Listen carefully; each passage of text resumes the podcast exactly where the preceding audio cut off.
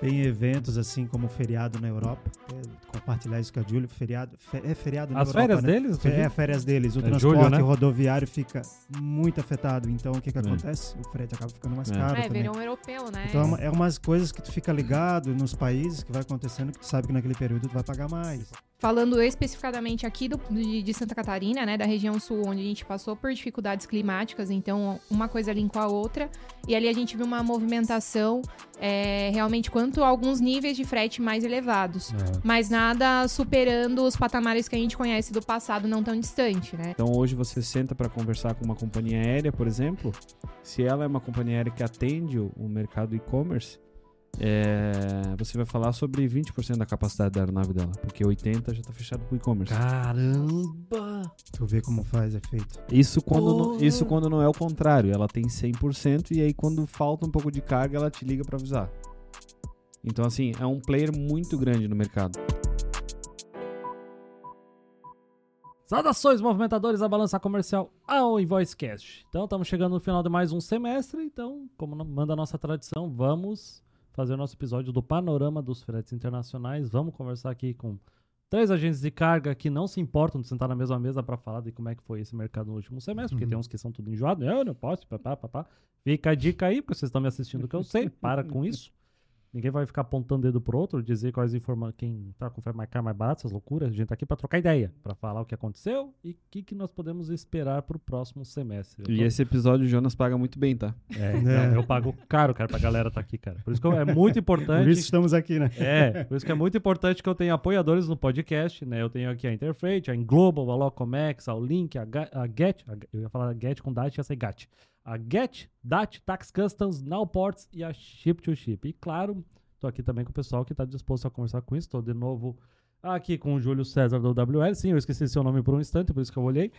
Tô aqui com o Cassiano da Asia Shipping e a Júlia da 3S Corp. Muito obrigado pela presença de vocês. Mas eu estou aqui de graça, tá? Eu não, eu não tô gastando com isso, senão, senão o podcast vai falência. Tchau, pessoal. Eles. Cara, é tudo mercenário, gente de carga, né? É isso aí. Ai, ai. Então vamos começar com uma parte mais tranquila. Comparado com o primeiro semestre desse ano, vocês acharam o negócio melhor, pior, mais disputado na hora de vender frete? Ou a operação correu melhor, mais tranquilo? O que, que vocês acharam? De forma geral. É pra reclamar, é pra falar bem? Vamos lá. Caralho, sério? Eu vou ficar os três. Eu vou escolher então? Eu- Vai, Júlio. Vamos lá, vamos lá. Eu, assim, ó, mercado no segundo semestre eu achei mais devagar. Eu acho que os importadores eles tiraram um pouco o pé por fatores me- fatores geral assim, é, crise, enfim, na China, mas eu senti que a coisa ficou mais devagar, assim. Não sei se- o que que vocês acham. Eu acho que a coisa desacelerou um pouco. É. Os algum- armadores apertaram o cerco, eles estão tentando subir o frete de qualquer forma. Blank sailing, a- surfaram no, no feriado. É, mas eles estão perdendo a força de novo. A gente sente o frete caindo de novo, porque justamente a demanda não está. Já ia vacilar aqui. Porque justamente a demanda não está tão alta assim para justificar um aumento do frete, mas sim justifica uma queda do frete. É, eu até peguei aqui uns dados da Maritime Analytica. Eles tiveram os dados da Maersk, né? que São dados abertos, né? A fonte deles era o Company Data. E aqui no, nos três trimestres aqui teve uma queda muito pesada. Já ano passado já estava em queda, mas é a partir do primeiro trimestre aqui já começou o...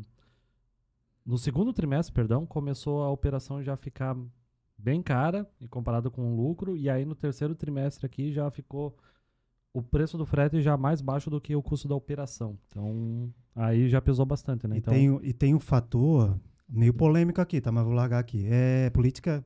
Tem um cliente meu que inclusive comentou assim, Júlio, o imposto tá puxado para a gente continuar importando. Talvez a gente dê uma freada e vamos ver o que, que vai acontecer no ano que os vem. impostos? Qual que é o produto dele? N- acho que... Brinquedos. Mas teve alteração no, na alíquota dos brinquedos? Eu não lembro disso. Eu não sei, aí eu não tô por dentro da vida dele, pois né? Não é, sei se cara. relação também à empresa e É, tudo mas que eu ele acho tá que pagando pra é, é manter. numa política geral, assim, porque eu acho que desde o início do ano, todo mundo ficou nesse Mais pertinho de ti o nesse- microfone. Pode puxar pra ti. Isso. Nessa estimativa de o que, que vai acontecer, como- será que vai ser um, um ano como a gente está acostumado? E a gente viu aí no segundo semestre, particularmente para mim, se eu for dizer assim, a maior movimentação, falando no, no marítimo, foi após o, o retorno do feriado chinês, Uhum. né? Então, acho que foi ali um, um grande ápice de movimentação, onde a gente viu que teve mais dificuldade em conseguir alocação, em conseguir é, disponibilidade né, de, de equipamento. Calhou muito com o momento, falando especificadamente aqui do, de, de Santa Catarina, né, da região sul, onde a gente passou por dificuldades climáticas, então uma coisa linkou a outra. E ali a gente viu uma movimentação é, realmente quanto a alguns níveis de frete mais elevados mas nada superando os patamares que a gente conhece do passado não tão distante, né?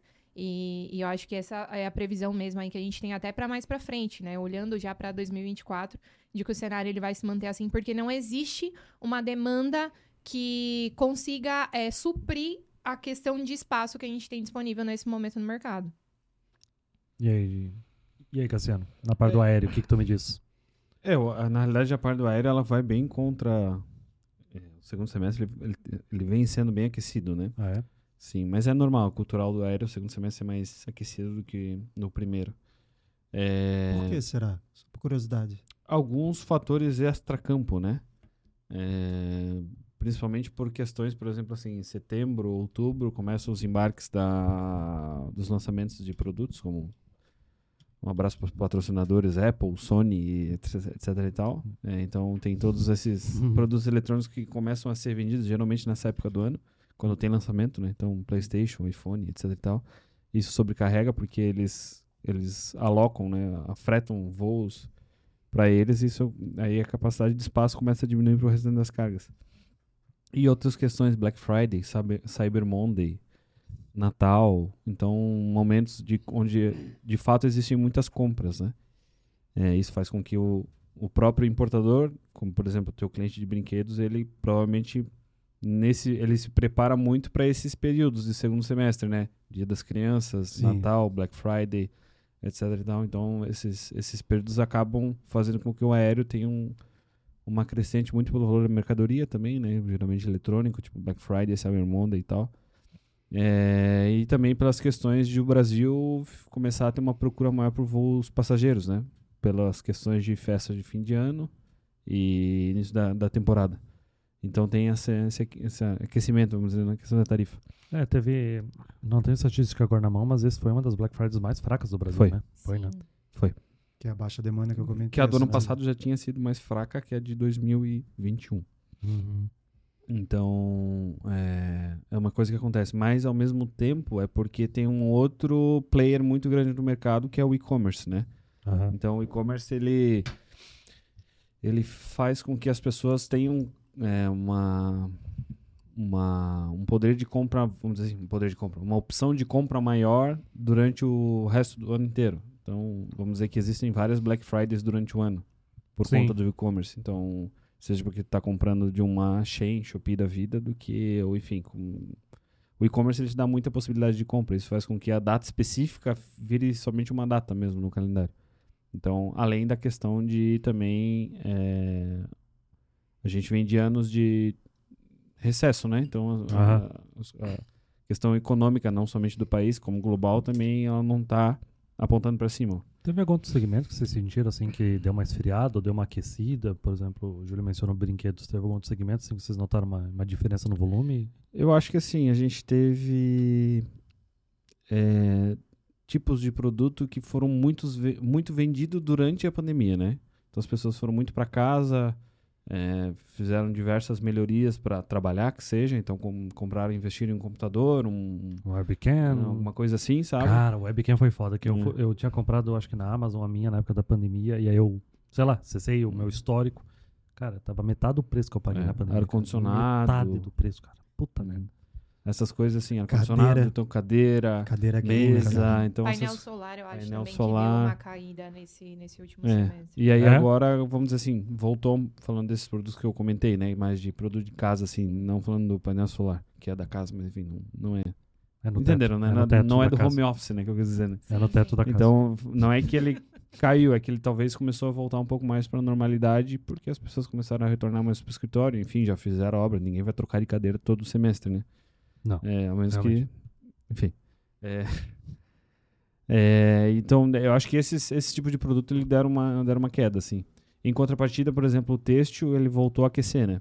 O têxtil a gente veio de anos aí de pandemia, onde deu um- uma queda bem considerável, porque as pessoas estavam em casa, então não precisava comprar uma quantidade de roupa tão grande. É verdade. E aí agora ela deu uma aquecida. Eu acho que pneus também tá bom.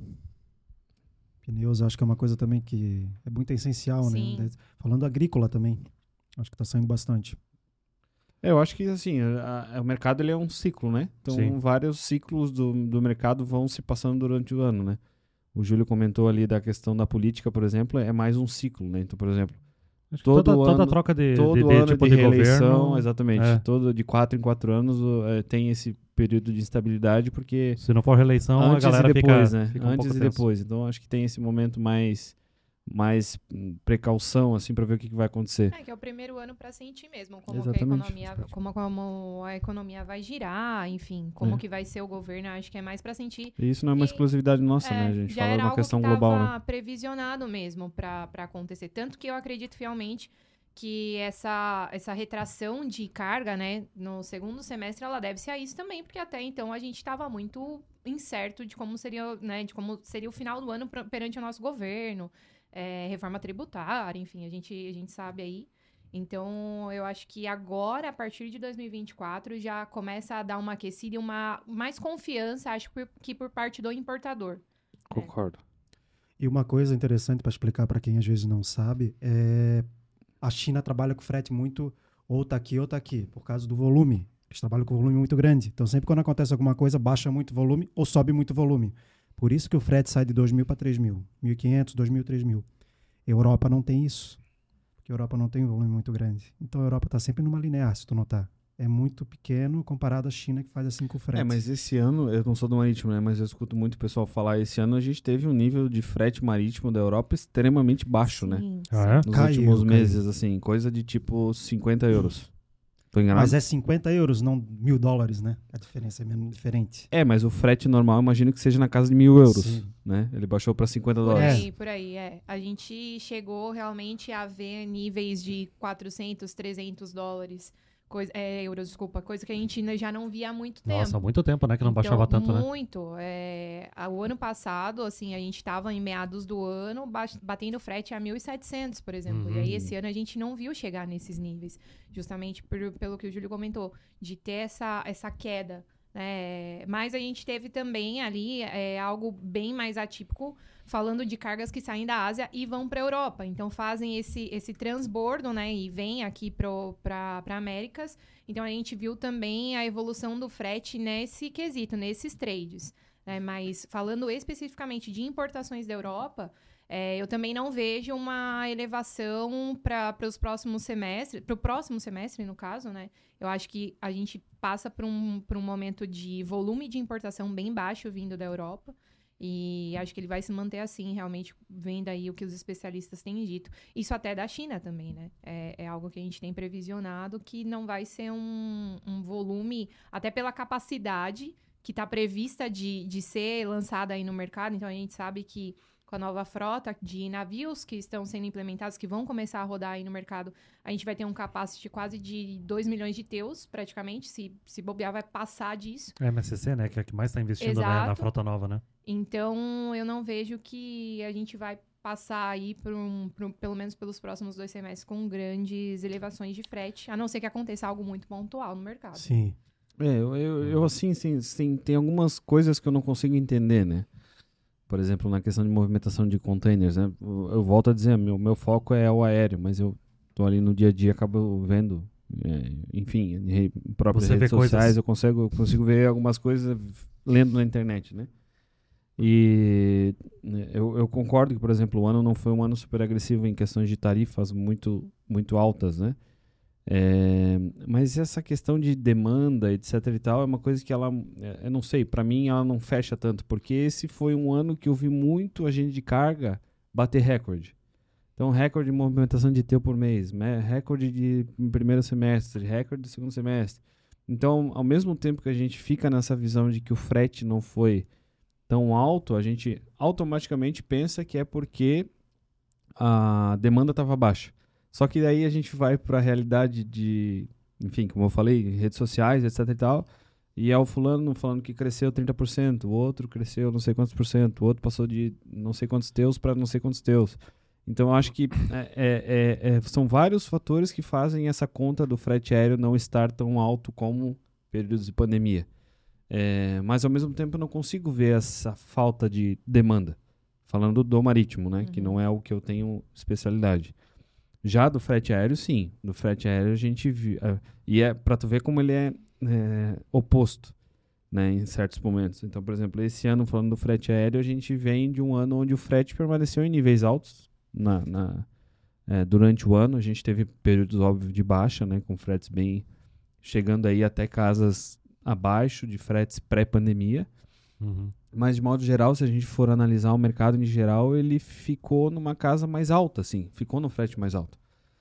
E a demanda do aéreo, consequentemente, por conta disso, por questões do frete marítimo está caindo, a demanda do aéreo ela despencou. Né? O mercado está caindo aí cerca de 30%, 20% é, importação para o Brasil, e a maioria dos agentes está nesse número também negativo, né? Tem, claro, quem, quem conseguiu fazer um trabalho oposto disso, ou enfim, não está caindo tanto, mas é uma coisa que no mercado aéreo, no frete aéreo, a gente viu um frete mais alto e a demanda mais baixa, o que não é normal. Só que, por que, que é a justificativa disso, né? Poxa, você não está falando para mim então que a demanda não estava aquecida, o espaço estava disponível é, e o frete ainda assim permaneceu alto. Qual que seria então o motivo? Não está comprando bem? Pode ser? Hum. É, mas não, na realidade, brincadeiras à parte, a gente tem no mercado aéreo hoje, a gente, como eu falei há pouco, a gente tem um big player chamado e-commerce. E o e-commerce ele é um monstro onde ele engole toda a capacidade de espaço do mercado da noite para o dia, se preciso for. Então hoje a gente vê empresas como Shein, Shopee, AliExpress, é, AliExpress essa, é, tem a Pedidi que deve vir para o Brasil ano que vem, uma empresa muito forte na China que já está no mercado mexicano. É, então são, são empresas, a própria Amazon, é, enfim, vai lembrando outras aí. Mas é, essas, tipo, a Amazon, não tem frota própria? Tem frota própria, mas, por exemplo, a Amazon, assim, a gente não escuta muito, né? Mas, por exemplo, uma Shein, uma Shopee, etc e tal, eles não, não têm. Tem, né? Não. não. E não. aí, o que, que eles fazem? Eles, eles compram espaço da capacidade do mercado. Hoje, eles estão tão grandes que eles têm frota própria que eles afretam aeronaves uhum. só para eles. Isso faz com que a capacidade de espaço para carga diminua. Né? Então, por mais que a gente esteja vindo de um ano onde veio, voltaram a ter muitos serviços que a gente não vinha antes do passageiro, antes do, do, do, da pandemia, com voos passageiros retornando cada vez mais, China abrindo as portas, etc. e tal, mesmo assim o frete se manteve numa tarifa alta. Então, isso fez com que a demanda do aéreo caísse muito. Uhum. Mas é, são só visões que eu, que eu, eu fico sim, pensando. Sim. assim. O que isso me preocupa é que eles acabam pressionando o frete, o frete aéreo a ficar mais caro. Consequentemente, digamos, um novo importador que vai querer revender, ele vai pegar um frete mais caro. Consequentemente, ele vai pagar impostos mais caro. O, o produto dele vai estar menos competitivo para competir com o e-commerce. Exatamente. Exatamente. Sim. Por outro lado, a gente tem a questão do dos impostos para as cargas é, e-commerce, né? Então, que o pessoal tem uma confusão aí com, acho que vai pagar 90% para tudo, mas não é bem assim. Depois, se tu quiser explicar um pouco melhor. É, o Remessa Conforme ficou meio bagunçado o lançamento dele, mas é, é, eu, eu tô até planejando fazer um podcast pro, sei lá, início do ano que vem, porque uhum. eu tenho que uhum. esperar ainda parar um pouco dessa bagunça. Pra, porque senão eu vou datar o podcast muito rápido, entendeu? Capaz é. de ter mais novidades aí. É, então e é uma coisa um que isso faz com que o mercado interno tenha uma, uma, um pouco mais de força né, nessas uhum. questões que tu falou. É, e eu concordo totalmente. Eu acho que é bem por aí. Às vezes o cara que tem o, o importador aqui está sendo muito prejudicado porque tem um cara que tá lá na China produzindo que não tem nenhum CNPJ aqui direito, não sei o que, tá vendendo, não paga um aluguel, não paga um funcionário, não paga uma conta de água, uhum. uma conta de luz. E Ele... aqui eu não estou entrando no, no, na conversa política nem nada é, eu estou entrando na questão do importador. Ou impo você, não, é importador, uma... que está querendo competir com uma empresa de e-commerce.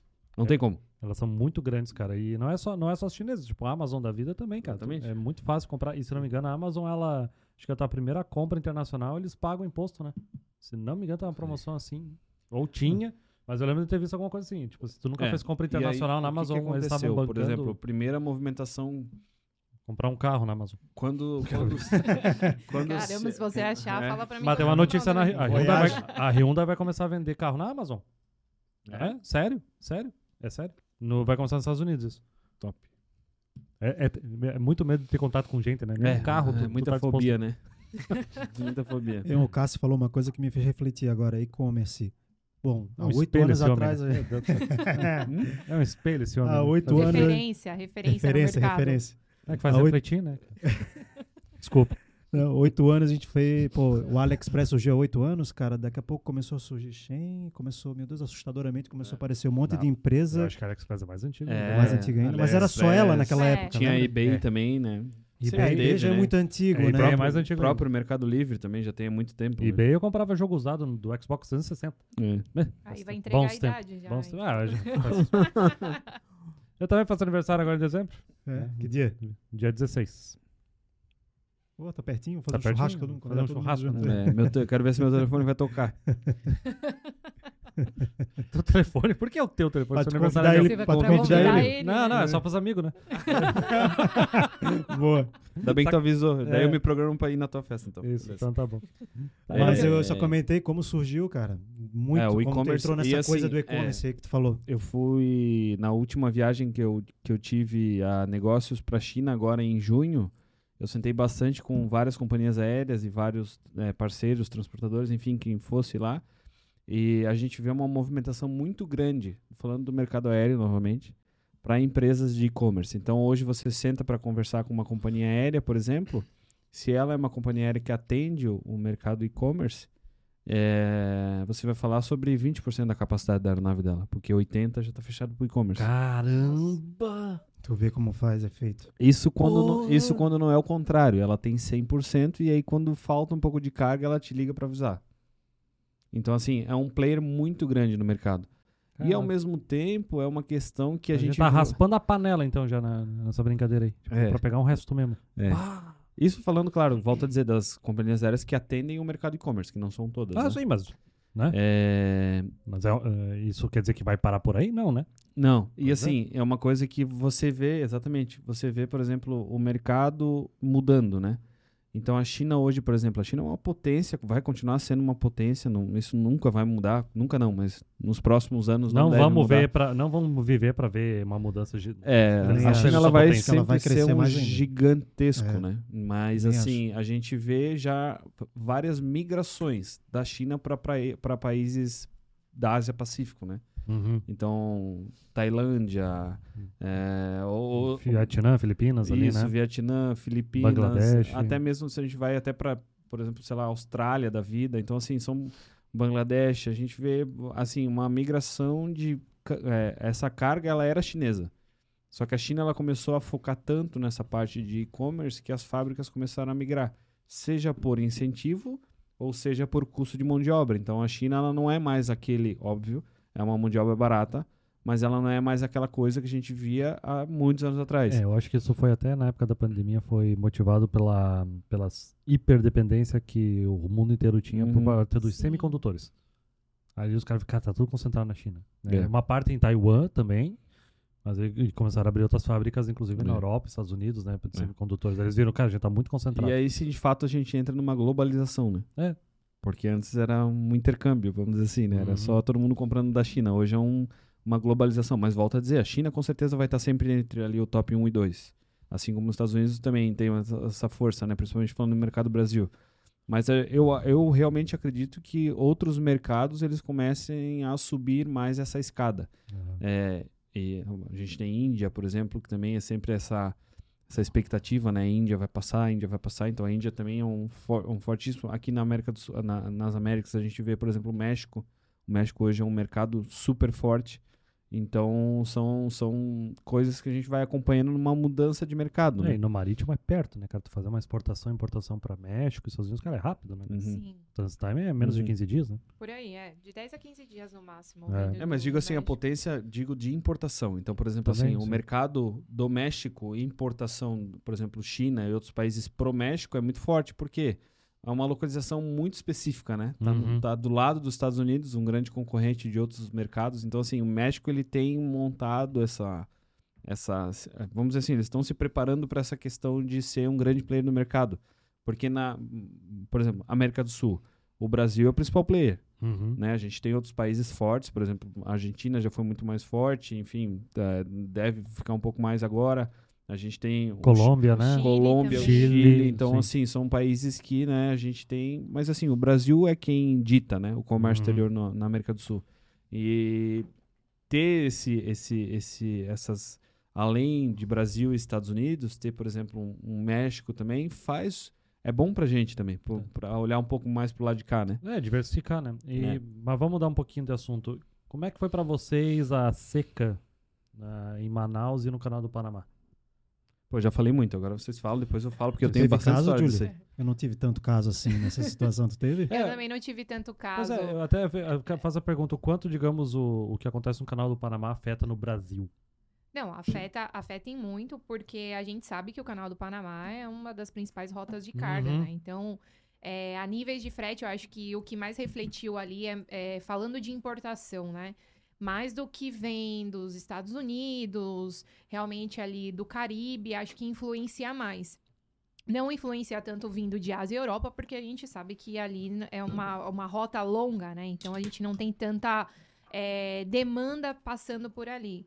Mas a níveis de frete realmente foram estrondosos, porque a gente chegou num patamar onde nós não tínhamos chegado já há muito tempo. Pois é, que Então- a parte da Black Friday do Brasil foi afetada por causa dessa Sim. seca em Manaus, né? Extremamente, extremamente. A Eu- Zona gente- Franca lá precisa, né? A gente recebeu é, na- no escritório semana passada um comercial da Login e eu perguntei pra ele. Eu falei, meu, mas como, né, como que tá acontecendo esse transporte? Ele falou, Júlia, tá um caos. Ele falou, a gente tá transportando por balsa e a balsa leva 200 containers. Então, imagina Nossa. você tirar um, um navio, né, um, um feeder que, que atende aí 1.500 teus, e aí você tá alocando numa balsa 200 containers que não consegue comportar, atender realmente a demanda ali de Manaus, né, da, da Zona Franca. Não, e o Júlio eu não vou chamar mais, né, cara? Esse celular vibrando aí. É, já tirei, já botei no colo aqui já. Como, né, cara? Porra, Na próxima vez ele, ele já vai vir sem relógio, vai vir sem Sem celular. celular. Celular, não. Vai Ou dar o ruim. celular, ou o cara bate com Só a vem mão na você, mesa. só, Júlio.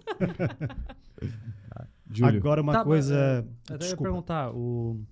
que É, é, realmente é ignorância da minha parte. Quando a gente faz, digamos, uma exportação marítima para Tipo, saindo de Santos, Itajaí, da vida, navegantes. Ela. E eu quero mandar pra costa oeste dos Estados Unidos. Ele pega o canal do Panamá ou ele vai pelo sul? Não, ele vai pelo sul. Vai pelo ele não sul. pega o canal do Panamá. É. Geralmente ele vai ali pelo, pela costa leste da, da Américas, né? Então ele Baixa um passa. pouquinho do microfone. Não precisa brigar com ele. Só baixa um pouquinho. Aí, fechou. ele passa ali pelo, pelo Chile e aí ele sobe é, para a rota. Então ele dificilmente passa ali pelo canal do Panamá. De repente, algum serviço, se é um, um serviço mais longo curso, a CMA tem esse serviço, Uhum. aí sim ele acaba passando por ali.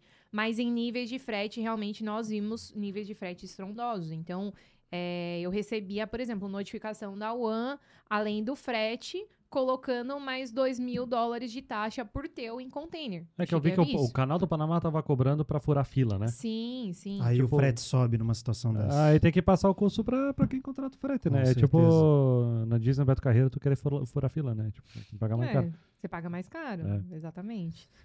Por isso que tu, tipo assim, ó, se tu quer ficar ligado de se o frete tem tendência a subir ou descer, fica esperto com esses eventos, o que que tá acontecendo no mundo. Qual evento? O canal do canal por do exemplo? Panamá, Ah, tá, por exemplo. Assim Ou como nós estamos ligados É. agora com o canal de Suez, né? Dependendo do que acontecer lá também, É. os níveis de frete, eles podem subir repente o e a armador gente bot- não controla. Botar de novo o navio lá, né, como ele já fez. Não, né? mas Né? é, é até aí. engraçado eu falar isso aqui, porque na sexta-feira eu tava numa situação lá na empresa. Denúncia. Sexta-feira eu tava numa situação lá na empresa e a gente tava trocando uma ideia, assim.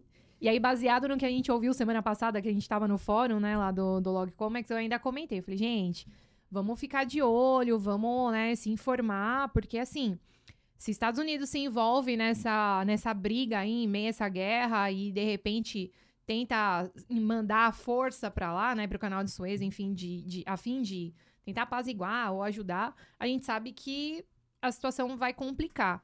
E aí, ontem de tarde, um pouco antes do horário do almoço, saiu na, no The New York Times uma notícia falando justamente que no domingo os Estados Unidos tinham abatido, acho que dois ou três drones que estavam ali sobrevoando o canal de Suez já. É, e, e, enfim, a- é, justamente essa análise do que está passando por ali, o que, que pode acontecer. Então, assim, são eventos que estão fora do nosso poder, né? A gente não, não controla isso. E que qualquer coisa pode influenciar realmente no, no aumento dos fretes. Então, condições Sim. climáticas, como a gente viu aqui falando, acho que isso afetou muito a- a- o comércio do Brasil, falando da região sul. As condições climáticas que nós tivemos nos últimos meses, que também é algo muito imprevisível. Então, a barra ficar fechada aí 15 Caralho. dias, né? Além de um prejuízo, prejuízo estrondoso, a gente viu também as questões em, em portos que não conseguem comportar é, um volume de carga não esperado. Então, Um abraço em Bituba. Exatamente. Então, assim, é, são condições, coisas que muito pontuais que acontecem, que não são totalmente é, controladas e influenciam muito no, no, no quesito aí de, de volume, não é enfim. controlado e aqui pra nós na, em Santa Catarina, segundo semestre, a gente sabe que vai chover forte, né? Tipo, Sim. ano passado a gente não passou por Sim. isso. Tipo, não lembro se fechou, ficou fechado, mas se ficou foi pouco. né? Não, hoje a gente já Só vê a que- chuva na cidade, a gente já fica preocupado, né? Fala, Não, será que a não. barra vai fechar? Tá faltando água aqui em Itajaí, né? Em diversos locais, né, no momento, por causa ainda de- das chuvas que teve. E isso foi. Tá sendo ainda um caos pra gente aqui, né, cara? Porque aí foi, foi direcionado em contêineres para diversos portos. Em Bituba, coitado, em Bituba não tem, como- não tem capacidade de dar conta disso, não tem sistema. Foi também uma parte pra Itapuá, Santos, Paranaguá também. Paranaguá também. E aí, cara, caos, verdade, eu né, acho cara? que os portos que mais sofreram, assim, óbvio, em Bituba, porque tudo chegou lá de surpresa, então É. os armadores só direcionaram, na verdade, foi a Antac, né? Ah, que- Não sei se foi bem de surpresa. né? É, mas assim. o- Acho É. que eles têm uma grande parcela de culpa por o que tá acontecendo lá. Denúncia. Não sei. Não- volto a dizer, sou do Não, aéreo. Então, soltou a denúncia, manda na Não, mesa, eu né? acho, eu acho que sim, eu acho que sim. Eu acho que, ah, voltando, se a gente traz para o nosso negócio, o mínimo é a gente fazer uma análise se a gente vai cons- conseguir atender certa capacidade ou não. Por exemplo, Itapoá. Itapoá é, recebeu parte da carga, até o Uhum. momento que ela falou que não conseguia mais. É, mas assim, a gente tem que ver, analisar para um lado que em Bituba não tem tecnologia para receber ó, o volume de cargas. Mas Volto a dizer, então por que que aceitou? ter- É, Mas é porque uma liminar da ANTAC foi enviada e por conta disso os armadores Microfone, tiveram que microfone. direcionar. Os, os armadores acabaram direcionando, tiveram que direcionar. Eles foram obrigados, vamos dizer assim, obrigados a, a direcionar as cargas para Imbituba. Então, Sim, mas é, Nem sabia que a Antac podia fazer isso. pois é. Eu, Também eu não. também- eu não tinha escutado isso, mas tudo bem. Mas por mais que seja, vamos dizer que foi goela abaixo. Eles podem levantar uma bandeira e falar, ó, eu consigo até aqui, porque aí eles tiram, por exemplo, Porto de São Francisco. Não pegou nenhum navio. ela não podia pegar. Não podia ou não, Não podia. quis? Eu acho que ela não daria conta e não quis pegar esse, Mas essa bucha. Porto São Francisco tem calado pra, pra essas É o embarcações? mesmo calado do, É o- é o do mesmo? Porto É, então, mas É? em Bituba, é, é, foi uma informação que eu fiquei sabendo, fiquei sabendo essa semana, também não, não tinha, não Mas tinha eles têm conhecimento. portainer lá? Pra- Isso, óbvio. a- eu- tô por fora, Porto São Francisco, O último, o eu último navio foi da MOL há cinco anos, mais. E antes sempre teve muito navio lá e sempre com MHC, etc então- Mitsui, nós estamos ficando velhos. É. É. Então, É. foi- Entregou a idade. Então, mas em Bituba ele é um porto público, né? A Santos Brasil, ela tá São lá... Também. É, ela tá lá apenas é, coordenando, mas Uhum. não é ela de fato a detentora do poder do porto. Aham. Então tem essa questão também. Eu acho que, é, é, bom, pelo tudo que a gente viu, que eu acompanhei, que a gente recebe de, de informação operacional, é, vendo o cliente ficar desesperado, enfim, a situação. Eu não sei se vocês viram, mas pelo menos discorreu aí vários vídeos de gente. Meu, escalando o container para achar o, o- o equipamento, enfim, não Sim. tinha tecnologia nenhuma para identificar, para receber, então esse caos todo mediante a isso. Cara, uma que eu achei foda é que tinha aquela fila de caminhoneiro, coitados, esperando pra Sim. carregar. E aí, tipo, eles tinham que parar onde dava. E aí passou lá o pessoal e multou tudo. Porque eles estavam parados em lugar que não podia, mas não tinha lugar pra parar, porque Uhum. tava um caos. Eu cheguei, pô, foda, né, cara? Tipo, É, faltou não, um bom senso ali, senso, né? é, Podia ter um senso. né? Faltou um bom senso ali, né, cara? Ajuda a organizar a fila em algum lugar, mas, porra, cara. É, são, são coisas que. Foi, foi um caos. E assim, voltando, eu não sei se o Júlio quer comentar alguma coisa de Manaus. Não, de Manaus não. Eu ia comentar é, outra. é, eu, é assim, eu acho que pode falar no geral, assim, pra gente não, não falar muito. Ah, Rapidamente de Manaus, então, por exemplo, a questão de Panamá foi um, um, um dos problemas, né, mas o maior problema foi a seca no Rio Amazonas, Uhum. né, que fez com que até por certo tempo não pôde receber navios. Então não é que não tinha opção de, não é que ele levava num feeder menor ou numa balsa menor ou enfim, não recebia navios, não conseguia levar o transporte de caminhão também na, na balsa, também não passava. Então por certo momento a seca fez com que eles parassem de receber cargas, né, no porto, etc. E ao mesmo tempo uma grande seca no aeropo- eh, na, na, na cidade, né? Por causa das queimas, etc e tal. Uhum. As pessoas tendo que andar de máscara eh, na cidade. Então, por exemplo, ficou um momento onde a- gente pensou assim: bom, o porto está fechado, né? Por questões do, do Rio. E existe uma grande possibilidade do aeroporto fechar. Né, por questões de queima, de, de queimadas e etc e tal.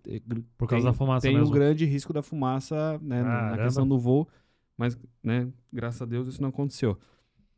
Então o momento do, do mercado de Manaus foi super afetado, a Zona Franca. Alguns, aí, a Zona Franca recebe inúmeros tipos de mercadoria que a gente usa no nosso dia a dia. Sim, eletrônicos, linha branca, tudo feito Tudo, lá, né, cara? tudo. Então, assim, é uma coisa que, como tu falou no Black Friday, né? Quem não quis comprar um ar-condicionado no Black Friday, né? Esperou o ano inteiro pra comprar e chegou lá ou não tinha ou o preço estava muito alto. Porque realmente é uma, uma questão de logística mesmo. E, e, enfim, aí o Panamá também teve a questão do, do, do, do- do Rio. É Rio lá? Não lembro É um agora. canal, né? É um Sim, é. canal. Canal. É um canal, né? etc, também estava baixo e assim isso faz é todo uma é, é um efeito dominó né então por exemplo Uhum.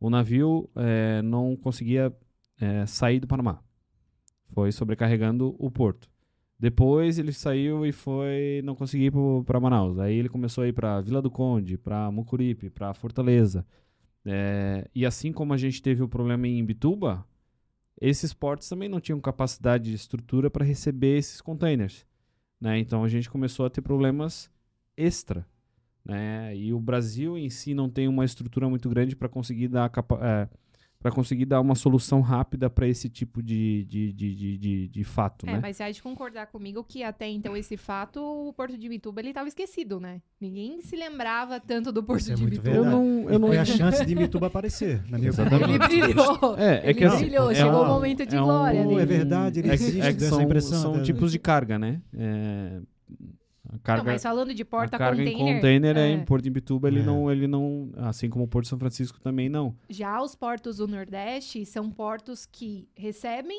um volume de porta container, né, o ano inteiro, e a gente vê que não existe tanto investimento em alguns portos no Nordeste. Então, é, não é defendendo Imbituba, tá? Não, não, não sou é, pró Imbituba, mas olhando com esse olhar mais analítico de que o porto de Imbituba, ele não era realmente tão visto e não era tão direcionado para os porta-containers. E aí chega num momento onde todo o volume é direcionado para lá. E aí a gente faz uma equiparação aos portos do Nordeste que recebem continuamente essa, Uhum. esse tipo de carga. E talvez não tenham tanto, é, tanto investimento, porque eu, desde que me entendo por gente no Comex, sei que por- os portos do Nordeste sofrem tem várias dificuldades. Né? O Vila do Conde, por exemplo, é um deles. Sim. Eu comecei trabalhando no comércio exterior, atendendo cargas de Vila do Conde. Eu não sabia nem onde era Vila do Conde, nem o que, que tinha lá. E até hoje, se você for parar pra analisar, sofre os mesmos problemas. É, eu ouvi a última vez que acho que o Porto de Imbituba tava em alta, assim, que todo mundo tava falando bem ou mal, foi em 2011. Uhum. Quando eu enchi em Não, 2011, faz né? muitos anos, Pois né? é, eu, não teve Para outra. carga, pra carga container, sumiu, pra é, carga container, depois containerizada é, tá lá um- o Imbituba de sempre, Isso aí. né? Naquela É, movimentação dela. Mas enfim, é, são questões de estrutura que a gente acompanha em, como eu falei, o Brasil não é um país muito estruturado nessas questões, né? É, importante, aquele disclaimer de sempre, tá? Você aí que trabalha no Porto de Imbituba e tal, cara, a gente tá falando da estrutura da situação, não estamos criticando É, nenhum é, profissional, É, tamo a gente não junto tá aqui, tá, de gente? Você, só É. Até porque eu sou do aéreo, eu só tô falando emitido. Ah, tá. Mas, é, por exemplo, é, Qualquer crítica é falar com o Cassiano. Isso. A gente, a gente teve algumas situações onde o container, por exemplo, que era para Manaus, parou em Fortaleza e o cliente tinha muita pressa e ele é, optou por fazer é, voo charter de Fortaleza para Manaus, em DTA. A carga não podia ser nacionalizada lá. Então a gente começou a correr atrás das informações e tal. A gente tem todo um departamento para trabalhar sobre esse tipo de carga. É, e a gente viu como o Brasil sofre com estrutura, por exemplo, em aviões. Então, os aviões que tem no Brasil hoje são ah, os aviões grandes, paletizados, são pouquíssimos que, que transitam no país, entendeu? Uhum. Porque geralmente ele bate e volta, né? Então ele vem É, dos Estados Unidos, país, ele né? vem da Europa, ele vem, etc. Então vem dos Emirados. Não é um, não é um avião que está rodando aqui no país. Não tem um doméstico de carga, assim. O nosso até tem, mas ele não Muito é um pouco. doméstico muito grande. Então, por exemplo, o maior avião no Brasil que existe hoje, que está em rota, é um avião que faz Guarulhos-Manaus. É um 767 que tem capacidade de carregar 50 toneladas de carga, mais ou menos. Uhum. Então a gente não tem um 777, a gente não tem um, um- enfim, a gente não tem capacidade é, de estrutura de aeronave para atender diversas demandas. Então a gente teve, sei lá, dá um exemplo aqui, quatro containers que a gente ia precisar de dois aviões para conseguir fazer o transporte desses quatro containers. Dois desses. Então, assim, são, são questões que o Brasil ainda sofre muito por essa questão de estrutura. É, e aí faz com que todo o processo logístico comece a ficar ainda mais travado. Juntando isso com o nosso processo de, eh, burocrático de Receita Federal, eh, faz com que ainda mais se perca, perca não, mas o tempo ele fica cada vez mais custoso. E aí a gente entra numa bola de neve de o cliente precisando vender no Black Friday, etc e tal, e problemas para cá e para cá. Então, assim, o problema de Manaus, por mais que foi uma questão marítima, vamos dizer assim, ele afetou inúmeras é, é, é, áreas, seja na própria parte da, da logística aérea e rodoviária, seja na questão comercial de venda de produtos, então é, e sem que, sem falar na questão humanitária das pessoas que lá vivem, né? Aham. para questão de trabalho, etc e tal, férias coletivas de inúmeras fábricas. Então foi um tema, está sendo um tema muito eh, crítico mesmo. E além disso, então o Brasil ele tem essas questões, por exemplo, aqui no sul, a gente teve inúmeros problemas climáticos também. E foi meio que tudo ao mesmo tempo. Foi meio, foi meio junto, Né? né? É verdade- tudo culpa do El Ninho, né? Tudo culpa dele, na Do verdade. Ninho. Do É, El o Ninho. É, o El Ninho. O El Ninho. Ah, o El Ninho, sim, sim. Tu era uma criança mesmo? Não, eu tava Aquele pensando cara, quem, é. quem que é o Aquela criança, né? Quem que é o Elinho? Elinho. Quem que é o Elinho? Mas enfim, aí então junta tudo isso, aí eu vejo um, um segundo semestre assim onde a gente passou na parte de compras, cara, a gente teve que praticamente reinventar a roda. Ah, a operação também se ferrou pra caramba. É, né, cara? pra fazer Só isso chegar no destino não- final. Só que o negócio não para, né? Então não é assim, deu problema, parou, não vamos mais, o cliente não vai mais importar, etc Não, e tal. continua, né? É. Não, É sempre uma, a gente tem que trabalhar, né, com o negócio na mão, então É, a carga tá comprada, a carga tá vendida, É. bora. É, resolve um problema agora, mas tem, tem mais empresas, três compras. tem empresas que fazem todo o planejamento do ano pro Black Friday. Uhum. E aí chega nesse momento do ano, o cara não consegue trazer. Né? Tem quantas empresas que é, utilizam do benefício fiscal de Santa Catarina para conseguir fazer uma venda mais competitiva, por exemplo, e por certo período do momento ele não conseguiu fazer porque o navio, né, tava tá lá, o container tá lá parado, não sabe onde é que tá até agora. Uhum. Então acho que putz, cara, o né? segundo, Falta o segundo né? semestre no geral, assim, ele foi um ano quase, né? Que É, não pode se dizer que ele não foi movimentado, né? Ao Ele contrário foi do. muito foi muito movimentado. movimentado. Problemas. Porque o muito primeiro foi parado, o segundo foi bem movimentado, É, mas é. de muitos problemas, é realmente. verdade. Outro, outro assunto que deu uma atrapalhada foi a implantação do CCT, né? Também? O CCT foi Esse- foda, é, né, cara? também. Então, Mas- assim. É, cara, chegar de novo sistema não adianta, velho. É loucura, né? é foda, cara. É, por assim exemplo, o Manaus. Também, Manaus Oi? Assim isso- foi com o assim Mercante como foi com a? Mercante há Quando- 2005, 2006. É, por aí. Eu lembro disso, tá? Tô ficando velho. cara. Mas, por exemplo, para quem vivenciou isso, que são pessoas velhas que nem você, Só você. É, é, Só, você aqui nessa É, mesa. é, é muito bom, é muito bom ter esse conhecimento porque já sabe mais ou menos como é que é, né? Sim, sim. Só que, cara, é um negócio que para muita gente que tá na, principalmente na área de agenciamento de carga, que é, um, são- é uma área que sempre tá é, reciclando e atualizando as pessoas, então a gente tá sempre com colegas novos, etc e tal. Tem muita gente que começou a trabalhar durante a pandemia na área, etc e tal. Então vê as- todas essas alterações climáticas, esse sistema e não sei o que, e não sei o que. Então, cara, é um esse segundo semestre foi uma faculdade, né? É, e teve Sim. a bola de neve que aí o CCT, depois começou greve barra paralisação da Receita Federal também, né? Tivemos semana passada, foi? Teve o dia do Canal Vermelho, eu Isso. esqueci Sim. qual. E aí, e aí junta com E, guerra, cara, Guarulhos, e como é que ficou Guarulhos, cara? Nossa, questão de Guarulhos. fotos, cara, de Guarulhos. E aí já começou... Tá, tá chocante, tempo, né? Ver é. todas as E- cargas baixas lá no, no chão. no tempo, cara. E, e já começou a, a inco- incomodar Viracopos também, né? Já, porque é a mesma coisa né? que em Bituba. Encheu, né? encheu É, ali. Tava vamos- aqui, vamos tudo pra lá. Mas é, a, a questão de Guarulhos, ela começou já a ficar, um- não tá 100%, mas ela já tá normalizando. O problema foi até certo período. Até certo período, aí as coisas elas deram uma desandada. Aí depois, agora já começou a voltar um Mas pouco começou com o CCT, né? A desandar, né? Acho que foi, né? mais. A questão de Guarulhos? É. Não, daí todos os aeroportos, né? Que Guarulhos, é, é, assim... Tá. é- é- é- Tava o caos pra conseguir fazer uma Porque tem DTA. muito voo, né? Então, é, por exemplo, fizeram a semana teste lá em Vitória, etc e tal. Que é um aeroporto importante também. É, mas é, Vitória recebe dois aviões cargueiros por semana.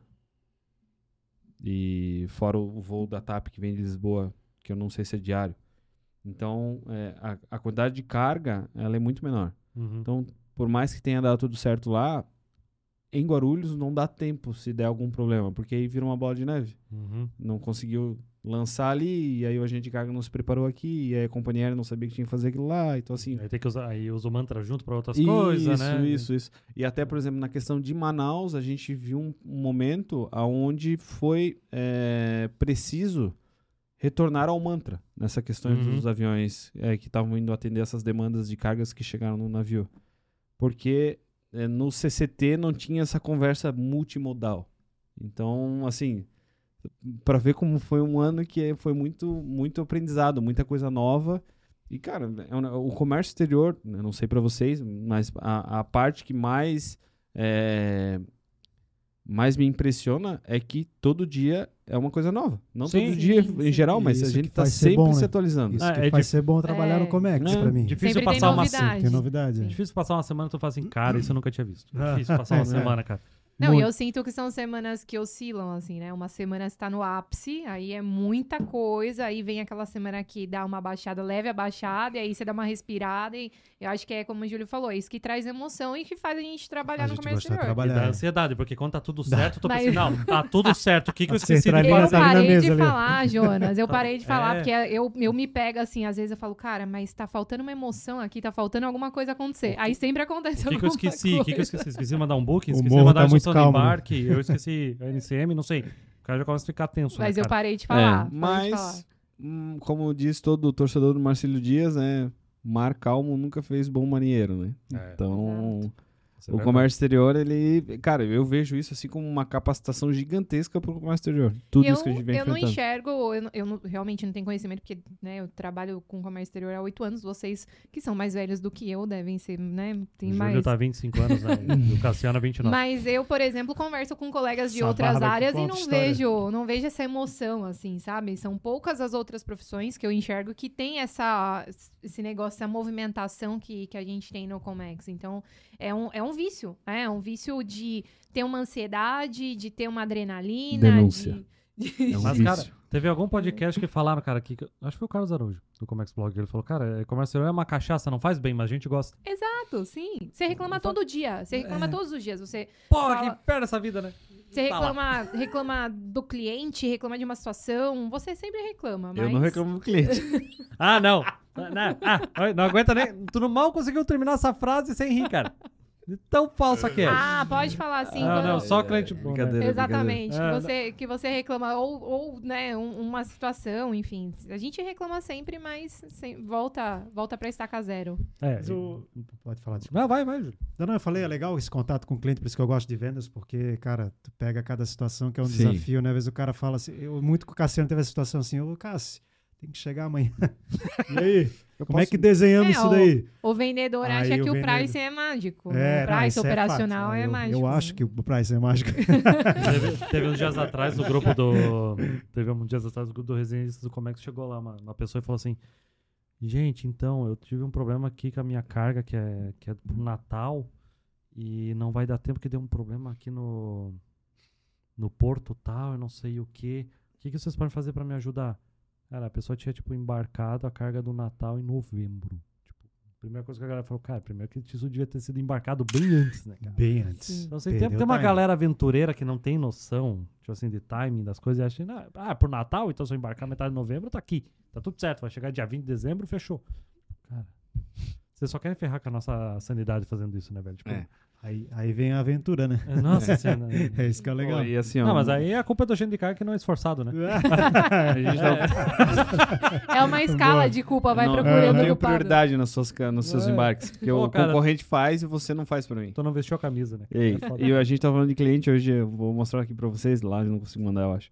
Eu recebi uma foto de um. Ah, os produtos do exportador e tal. O cara mandou foto do export... dizendo que a carga tá pronta, né? Em anexo, segue foto. Cara, olha isso aqui. Hã? Depois passa pro. Dá pra compartilhar essa foto ou não? Dá. Dá, tem certeza? Não é nada Os caras estão comprometedor. treinando boxe.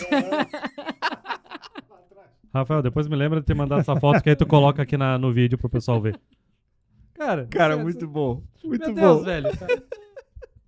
Então, assim, o comércio exterior tem coisas assim, sabe? Às vezes tu tá lá no Coisa dia engraçada. Cara, tá. eu, eu já fiz corrida de paleteira, não posso falar nada também. Tem... É, mas Quem nunca? tu nunca. Tu nunca. Estaleiro, cara. tu, nunca estufou, tu nunca estufou um container com o teu amigo fazendo uma luvinha do lado. Né?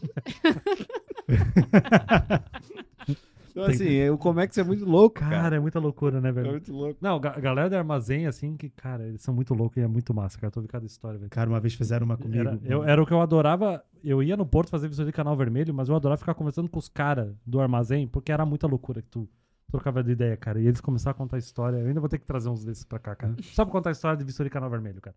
Muita coisa boa. Uma vez fizeram uma comigo, eu fui no terminal, amigo meu, Oceanic, do grande Trajano, inclusive. Cara, ele prendeu dentro do. Eu fui curioso entrar dentro do container e me prendeu dentro do container.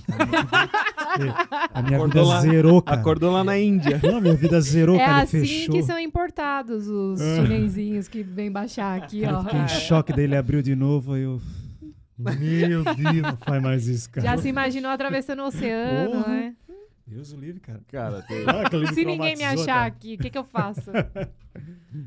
Caramba. Boa, boa, gostei. Histórias dessa. de Comex. Gostei, gostei. denúncia, muita denúncia hoje no programa. Tá, e o conflito em Israel e na, na faixa de Gaza? Vocês sentiram que isso afetou vocês de alguma forma? Na Eu parte de eu preço, a- operações? Que a Julia mencionou, né? Cara, se tu olhar no mapa, até tinha mencionado isso uma postagem de tempo atrás, não é muito longe do, do canal de Suez. Não. Não, é, cara. Tipo assim, por um, considerando uma magnitude de uma guerra, não é longe.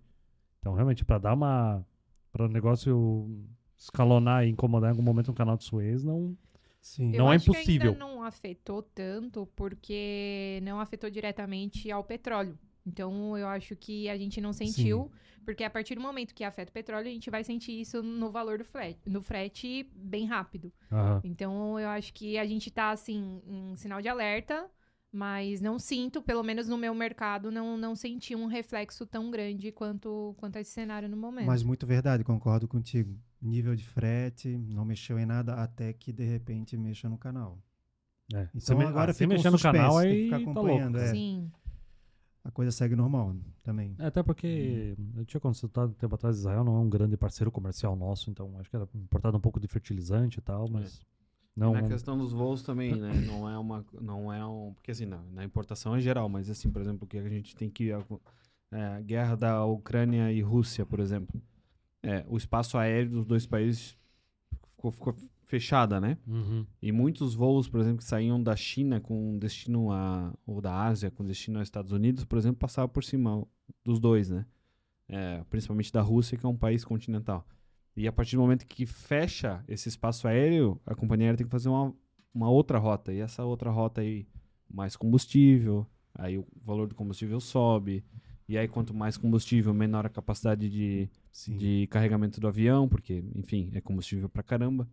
É, quanto menor, menos carga ele conseguir carregar, maior o frete ele tem que cobrar para fazer essa, essa compensação. Uhum. Então, no quesito voo, é, essa guerra em si não teve tanta é, alteração na- de rota, né? Aham. Mas por outros motivos a gente teve também é, grandes acontecimentos climáticos no mundo também. A gente não tá vendo, acho que A esqueci gente o- teve casos de furacões Vul- na China, né? Vulcão entrando em erupção, não na China, né? Mas vulcão entrando em erupção na Islândia, acho que é a Islândia. É, tempestade de neve agora na, na Europa, nos Estados Unidos teve mês passado. Então essas questões climáticas, elas afetam muito na questão logística. E isso Aham. tudo impacta no valor do frete. né? Seja no frete marítimo, aéreo, o rodoviário, por exemplo, na Europa agora começa a ser. Mas tu achou de- que foi mais que o normal, digamos que o semestre, o segundo semestre do ano passado? ou- Acho que sim. É. Ah, acho é que foda. sim.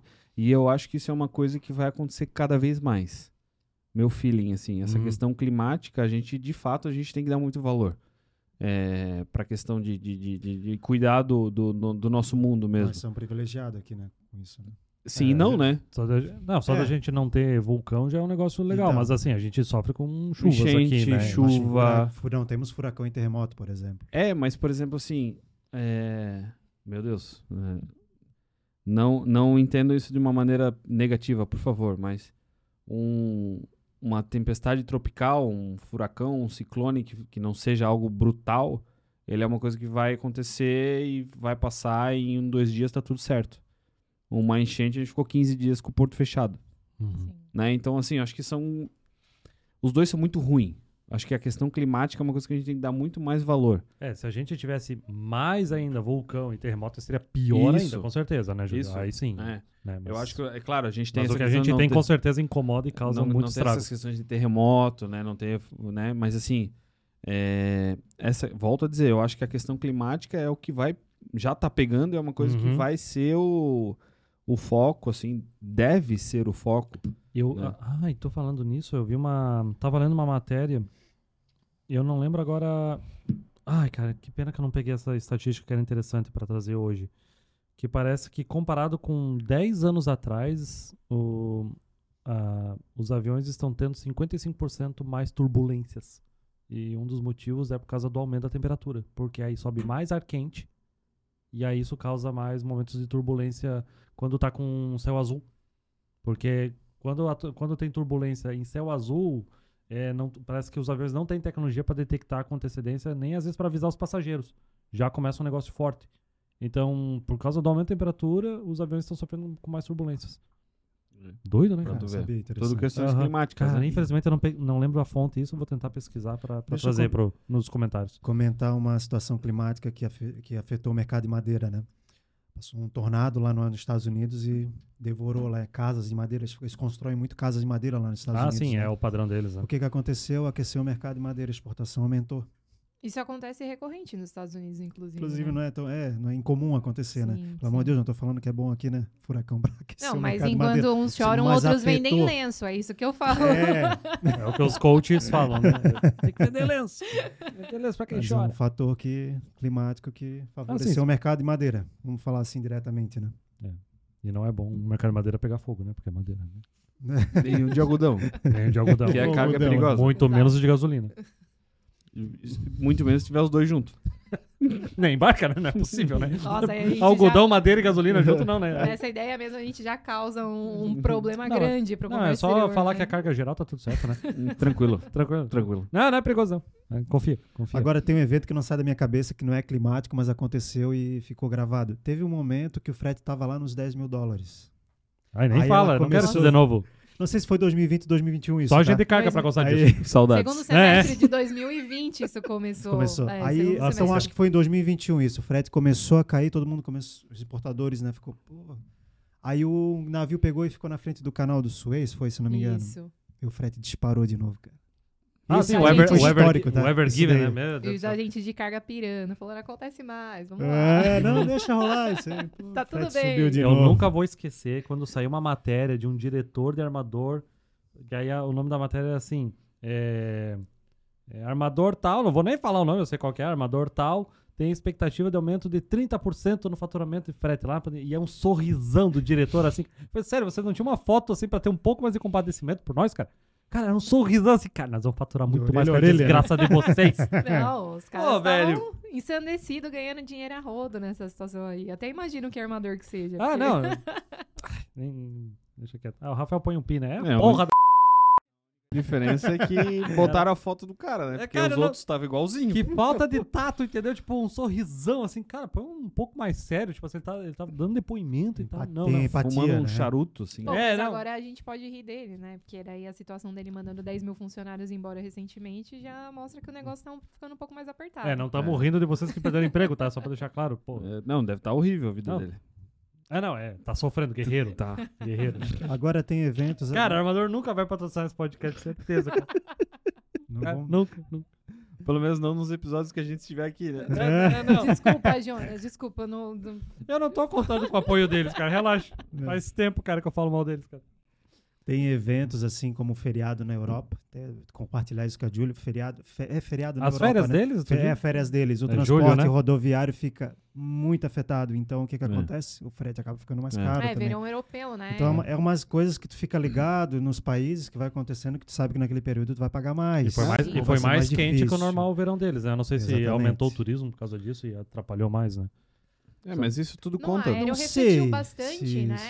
No, o- Sempre- o verão europeu, justamente por conta dessa movimentação lá. Sempre reflete muito, assim, né? Porque, é, por exemplo, na exportação, né? Uhum. Quando você vai é, fazer um embarque na, sei lá, em junho para Paris, cara, se tu conseguir espaço vai ser muito caro. Não vou direto. Por quê? Tá todo mundo indo para Paris, né? Todo mundo que, no caso, tá pegando férias para Europa, né? Então, é, Afeta diretamente afeta diretamente. Muito, muito, muito mesmo. E, e assim, ah, outra coisa que eu queria. né, eu vou dizer- falar uma coisa bem polêmica aqui. Eu acho o Paris superestimado. Nunca fui e eu acho Da superestimado. onde que tu é? Sou daqui. Não, a tua cidade, Natal. Xanxerê. Não, Xanxerê que é, é, é Eu acho- subestimado. Eu acho superestimado. Não, eu não superestimo o Xanxerê. Xanxerê é subestimado. cara. Não, não, não, não. Mas eu acho Paris não, superestimado, Paris é cara. superestimado Eu demais. acho superestimado, Eu acho que cara. Xanxerê que tem que ser mais... Xanxerê é top. Vai pro Xanxerê, cara. Tu vai Tu ver. tem razão, Cara, tem razão. Vou fazer um artigo no LinkedIn 10 motivos pra visitar Xanxerê, cara. Isso, o que, Eu tem vou em Xanxerê, dois, o tu- que tem em Xanxerê que você não encontra em Paris? É isso, vai ser a Tem a matéria. festa do milho. Aí, ó. É, de Entendeu? fato, não A encontra lá. fêmea, a fêmea, a cada dois Cara, anos, você cara. me abriu, assim, olhos Cara, incríveis pra Eu Xanxerê. acho o Paris superestimado. Eu Eu nem vou também. falar que eu adoro Paris, tá? Então tá Eu- Tem, tem, tem até... Cara, eu tem- não quero ir, cara. Sério. Eu sei que eu vou ter que ir em algum momento da minha vida, que eu sou casado, né? Ah, tu eu- não Ah, foi? va- não, Não, então vale- mas o que eu vejo é superestimado. Então Tá, vale então uma depois quando então tu for aí a gente conversa. Cara, é só uma torre de ferro, Eu velho. fui- Não é só isso. Cara, vai. Eu fui, é eu vou dar minha opinião Cara- aqui. Eu fui em Paris, eu vou dizer assim, ó, não, não é aquilo tudo. A Torre Eiffel é demais, assim, mas eu achei Londres muito mais limpo, não tem cheiro de xixi, Nem igual, de gente suada. É, igual o metrô Paris, de é. Paris fede bastante, Muito. principalmente se você for no verão, é bem complicado. Puta merda, nossa, não, não, não, cara. Cara, assim, ó, eu, Então, eu, eu sou, eu Mas a sou Torre Eiffel é inexplicável. a assim. cidade mais instagrama, instagramável do mundo é Paris. Mesmo antes de existir o Instagram. Qualquer lugar que tirar foto na rua vai ficar bonita. Tu vai ficar Sim. Vou lembrar disso quando eu for. Eu vou, eu vou tirar uma foto ruim. Não, eu não fico bonito, nem em Paris. Fica tranquilo. Mas até voltando no meme, né? Tem, tem aquele meme do Ninja num podcast lá que o cara tá falando do Neymar e tal. Ou o Bambam falando do Neymar dele. Foda é você. é a mesma coisa que a gente tá falando Não, de eu não Xanxerê. sou uma cidade. Foda é Xanxerê. Não, foda Xanxerê. Cara, eu não conheço Xanxerê, cara. Tá, mas eh, não tem, não tem relação alguma tu comparar com a minha cidade natal pra uma cidade turística. Xanxerê não é uma cidade Pô, turística. tu tá falando que Paris é, sub, é superestimado, eu cara. acho que Paris deve ser superestimado. Tá louco. Quando for lá, eu não vou me Quando impressionar. você for lá, a gente faz um podcast É, só pra pronto. falar sobre a sua Pode viagem. ser. Quando, tu Falar for- sobre quando França. você Aí estiver vão lá, ser quatro pontos diferentes sobre Cara, Paris. quando você estiver lá e você andar 20 km dentro do Louvre, tu vai me ligar e falar assim, Não. Cassiano, Tá, eu, vou- eu sou tava honesto. errado. Eu sou honesto. quer saber uma O coisa que é Louvre, o Louvre é a única coisa que eu quero conhecer em Paris. O tem- é resto que tem não muita faço questão coisa, alguma. por exemplo, é, enfim, quer saber uma coisa que é superestimada em Paris? Que eu acho superestimado em Paris? Hum. A Mona Lisa. A Mona Lisa é superestimada. Eu acho. Eu não sou um, um cara que ama arte, né? Posso estar falando você. Ah, mas a gente tá falando isso pra um cara que nunca foi, né? É, Exatamente. exemplo, se você já foi, eu já fui pra lá, eu não iria de novo no Louvre. Cara, eu Apesar de ter causei esse hiato no podcast agora desnecessariamente, né? Não. Tá, tá não. totalmente errado, cara. É, Não, uma hora eu vou pra lá, eu mas só eu não tenho problema. aqui depois que tu for em Paris. Ah, fodeu? Tá, tá barato, né? Tu acha que eu trabalho em agente de carga? Tá, Ó. ah, tá rindo tudo. É, tá Se bom. a gente aqui trabalhar direitinho, o Jonas vai ano que vem. É, eu já. preciso que pessoas como a Camila Isso. se dediquem pra poder ir pra Paris, entendeu? Isso. Camila, eu não conheço Paris ainda, Camila. Tu tem que se esforçar nessa empresa. Tá. Eu noivei em Paris, então é por isso que eu defendo. Burguesa Ah, safada. viu? Ai, ai. Então são cinco já. E não é parecida do norte, né? Tá. Ah, acho que a gente acabou os assuntos? Então, eu só queria falar mais alguma coisa de- eh, que eu Tá, devia ter Eu um comentado negócio antes ali. também. eh, que impacta no nosso. no- na questão do frete, tá? Ah, sim, eu lembro que a gente. É, No mercado aéreo, por exemplo, não existe, falando rota Ásia-Brasil, não existe voo direto. Ao Ok. menos das companhias aéreas que fretam aeronaves charter para atender mercado e-commerce. Então, é, todos os voos que vêm para o Brasil da Ásia vão fazer conexão, certo? Ou Estados Unidos, ou Europa, ou Emirados, enfim, vai fazer conexão, não vem Uhum. direto. Isso quer dizer que a gente não depende só da gente. Se a demanda no Brasil estiver fraca ou enfraquecida, para não dizer Uhum. fraca, mas a demanda China e Europa estiver aquecida ou China e Estados Unidos estiver aquecida, Desculpa. O quê? Eu lembrei do que tu falou de Xanxerê. eu não sou o melhor apresentador do podcast que existe. Continue. Isso, é, é, é, isso vai impactar diretamente no frete para o Brasil. Uhum. Porque é uma junção. Se a companhia aérea, vamos botar em frete só pra gente. Em fretes aqui irrisórios, né? É, ex- exemplares, no. Não, exemplos. no Vai de novo, calma. É, se a gente pegar os, os fretes, por, vamos, vamos botar uma conta de padeiro. Frete normal para o Brasil, China-Brasil, 10 dólares por quilo. Um- só um exemplo. É, por quê? Porque o China e Europa é 5, Europa e Brasil é 5. Então, juntos os dois dá 10. Se a gente tiver um superaquecimento na demanda China-Europa, o China-Europa passa a ser 7 e não mais 5. Ok. Isso quer dizer que o China, Europa, Brasil não vai ser 5 mais 5. Vai ser 5 mais 7. Uhum. Então, é, independentemente da nossa nosso país estar comprando menos, a demanda não estar forte, etc e tal, não quer dizer que o nosso frete vai ser barato. Porque nós dependemos de outros mercados que o avião vai pousar antes. Uhum. E isso é uma coisa que eu, é, é, eu sempre tento passar para os clientes e para os nossos colegas de trabalho de que é, não é porque a gente está com pouca demanda que o nosso frete vai estar extremamente baixo. Né? Então, assim, isso é importante para a gente explicar também por que, que o frete nesse ano se manteve no nível mais alto. Legal, legal. né? Além das questões que eu falei de e-commerce, etc e tal, e climáticas, etc e tal. E vamos lá então para os finalmente. Quais são as expectativas para vocês para o primeiro semestre de 2024? Vocês acham que os preços vão aumentar, vão cair, a demanda vai melhorar, vai piorar? Eu acredito que logo no próximo, no próximo feriado chinês a gente vai ter um- uma subida de frete normal. O amador vai querer dar uma forçada na barra, vai fazer um blank sailing provavelmente, vai afunilar. Pós-feriado também acho que a coisa é ano, né? Todo ano é a mesma Sim. coisa, né?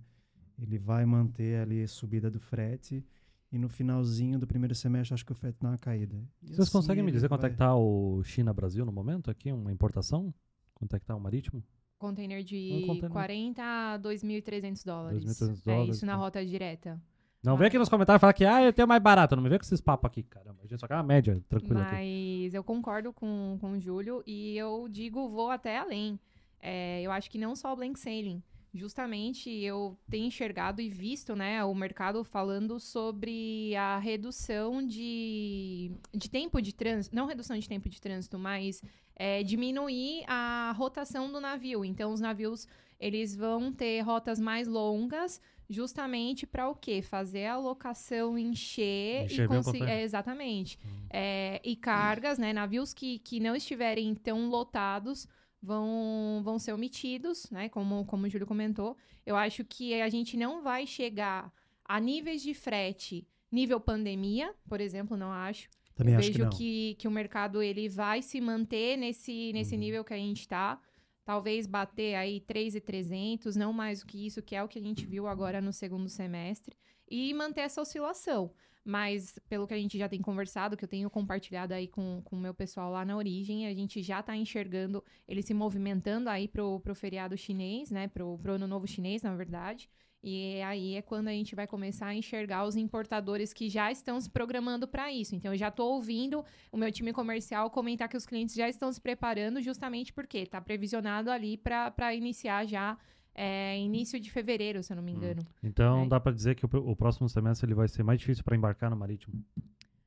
Sim e não. Tipo assim, talvez vai demorar mais pra chegar um navio pra embarcar. Eu gosto dessa resposta. Sim, Eu não. uso muito ela. Sim e não. Muito pelo contrário. Né? É. Sim, Não concordo nem discordo. Muito, Muito, pelo contrário. contrário, isso aí. Sim, porque a demanda ela vai aumentar e é isso que a gente espera. Uhum. Né? A gente não viu essa demanda aumentar agora no segundo semestre, então a gente está vivendo um segundo, um final de ano bem atípico, onde já em final de outubro, começo de novembro, a Sim. gente já ouvia importador falando, não, eu não vou embarcar Sim. mais nada. E a queda do frete reflete nisso. Exatamente. E nós temos também as questões que nós mencionamos aqui, que estão totalmente fora do controle, que pode estourar alguma coisa lá no Oriente Médio. Enfim, a gente vê frete subindo e a gente ter a superlotação, porque a, é, a gente entende que o mercado ele caminha por, por, por esse lado, né? Aham. Então, eu realmente enxergo que esse primeiro semestre ele vai caminhar desse, dessa forma. Não acho que o ano que vem vai ser um ano de fortes emoções. Não, não, não vejo assim. Também acho, eu concordo contigo, e eu acho que assim, ó, para acontecer uma, como tu falou, tem que ser um evento muito Muito pontual. frete disparar. É. Tem que ser algo tipo botar vai ser aquela- no canal. Infelizmente, Vocês não- acham. Vai ser vocês- num fluxo sazonal, então. Vocês acham que. acho que sim. Você, é uma- um questionamento para fazer, fazer vocês refle- refletirem. Vocês acham que a guerra da Ucrânia e Rússia vai terminar rapidamente? Vocês Não acham que a acho. guerra Eu da, acho que não. da, da de Israel vai acabar rapidamente também? Também não. É, esse, o conflito de Israel ali é antiguíssimo, né? Vocês É, acham ele que os, os- momentos que, que ficam os, piores? eh, os problemas climáticos do mundo vão se acabar? Não, não, isso com certeza não. É. Então, com certeza, o ano que vem vai ser um ano assim como esse ano, muito difícil. Mas não acaba se tornando um novo normal, como a gente falava Isso antigamente, por dizer. exemplo, a guerra da Ucrânia na Rússia, cara, E, e, e- e isso, Já- é tão, já tá precificado já. e isso é tão verdade, Jonas, que tu lembra que a Rússia cortou o gás, né? Sim. Os trabalhadores não conseguiam ir para o trabalho porque não tinha combustível, tava com aquele problema de poderiam passar frio, mas agora se reinventaram. O novo Estão queimando carvão de novo? Estão queimando tá carvão de novo na guerra, Europa. né? E a Europa sofreu muito com isso também. é, Isso. a- as notícias né, que a gente recebeu, por exemplo, de quem estava passando férias no verão europeu, era que estava passando calor lá, porque os É. caras estavam em economia, racionamento total. Então, Que foi a crise eu, energética eu lá. concordo com o que a Ciano disse. Nada vai mudar. É. A guerra não vai acabar, o conflito entre Israel e Hamas Tomara, não tomara vai que acabar. acabe, né? Tomara que acabe. mas- É, é, é que assim, é, é- são, são visões diferentes, né? A- a- o lado humano, eu vou falar sempre que eu desejo que acabe. Tomara que não- acabe. é. Tomara É, que acabe. Mas a gente não consegue sentir isso. Parece que Agora, olhando acabar. pelo ol- olhar mercadológico, não é algo que vai se findar tão cedo. E isso não é um desejo, né? É só uma É que constatação parece de que não vai fatos. acabar tão cedo, É que né, essa assim, impressão. a, a questão da guerra da, da Ucrânia ali, já há papo nos bastidores que, por exemplo, muita... Bastidores? Não, né? É Denúncia. assim, ah, por exemplo, se, se o próximo presidente dos Estados Unidos for o Trump, ele vai cortar o financiamento, ele- a grana que ele está mandando e armamento que ele está mandando para a Ucrânia. Né? E a Europa já está cansada e está pressionando o presidente ucraniano para falar, cara, faz um acordo que isso aí ninguém aguenta mais. E isso que você comentou é importante, porque é, o ano que vem é, é o ano que nós mais temos eleições. É no mundo. Então, são várias, Ah, vários né. países Bem passando observado. por, por eleições. E, a- e as eleições dos Estados Unidos são importantíssimas Sim. também nesse, nesse ponto Então, aí. E a Pode gente que- começou o Não. podcast falando, que o Júlio comentou, da questão política, e a gente falou um pouquinho depois de como o- um ano de eleição é um ano Difícil. conturbado. Então, eu volto a dizer, meu ponto de vista, o ano que vem não vai ser um ano fácil. Ou menos complicado do que esse ano. Vai ser mais difícil, Tomara ou- que. Vai ser mais difícil que esse tomar- ano? Ou talvez eu, eu a acho gente que já se normalizou com tomara esse que problema. a gente não sofra tanto com a questão climática. Tomara que. Mas, por exemplo, a seca em Manaus vai acontecer ano que vem. As chuvas em Santa Catarina vão acontecer ano que vem. Ano que vem a gente vai ter um monte de países trocando de, de, de ou não, de presidente. Então, assim, eu acho que o ano que vem ele tem tudo para ser um ano de muito estudo. Isso pode ser é, bom por um lado e ruim para outro. Então, a- a- o que eu vejo de 2024, eu acredito que ele vai ser um ano, assim como esse ano, muito trabalhoso em diversos aspectos. Uhum. Mas eu não vejo um, um ano assim muito melhor do que esse ano. Não vejo. Eu acho que, por exemplo, 2025 vai ser um ano bom. Eu acho que a gente ainda vai ter Vai ter GTA 6, né? Cara, vai ter GTA 6, cara. Tudo vai ficar melhor, cara. É, é meu Eu queria Cara, chegar, gente- obrigado, eu queria chegar aqui. Estraguei o, o pessoal É, que tá desculpa. Raciocínio. Eu, a- eu, é, meu raciocínio é esse. Minha, minha- eu acho que o ano que vem a gente vai ter um ano muito trabalhoso por diversos fatores. Mas eu acredito que em 2025 depois de dois, três anos vivenciando essas questões que a gente está vivendo, aí sim vai se criar um novo normal. Uhum. Porque aí vão vir, é, em dois anos, muita coisa vai acontecer. Mas você não acha que a gente tem vivido tantas essas questões que talvez pra nós, Fala mais perto do desse, desse lado, já, já tenha sido algo normal? Porque hoje, de repente, a gente já não enxerga um problema tão grande assim quando acontece algo. É, mas a gente falou isso durante quando a pandemia acabou também, né? Tipo, depois disso pode vir qualquer coisa que a gente tá preparado. É, isso é verdade. É, nesse ponto sim. Mas assim, o que mais a- agride o comércio exterior na parte da logística internacional ainda foram a, é o que causa dos desastres naturais, né? Secas e chuvas é o que mais Exatamente. ferra com a gente. Isso é uma É coisa que a gente não tem cara. como controlar. e não, tem tem, o que A fazer. gente né, pode, cara? a gente pode assim trabalhar, né? Nós Ah, cada tem um, tem fazendo a plano sua B e parte. C e bora, né? Não- Não tem muito o que fazer. Por isso que eu acho que a diversificação na questão de importação, exportação, é, modal, Uhum. etc. É uma coisa que é, é, é, é, a, a indústria tem que melhorar. Né? A indústria tem que melhorar e não trabalhar somente com importação da China, não trabalhar somente com importação full container, não trabalhar somente com importação aérea. Tem que ter uma diversificação, ou pelo menos tem que ter um plano B. Para caso acontecer alguma coisa naquele lugar, eu consigo comprar o meu produto de outro lugar. Caso o canal, de Suez feche, eu posso trabalhar com alguém nos Estados Unidos. Enfim.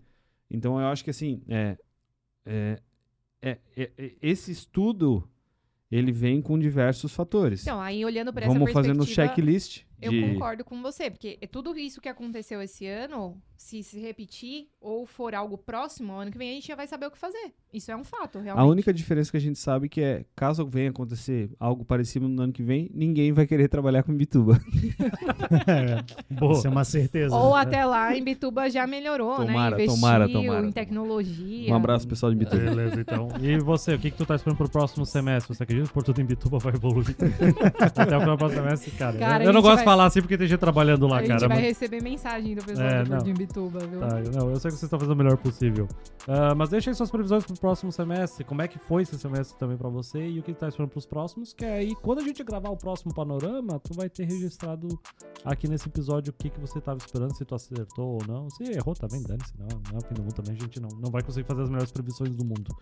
Então, é isso. Trabalhos encerrados. Muito obrigado por vocês três aqui e até a próxima. Tchau, tchau. Tchau, tchau. Tchau, Valeu, tchau. tchau. tchau.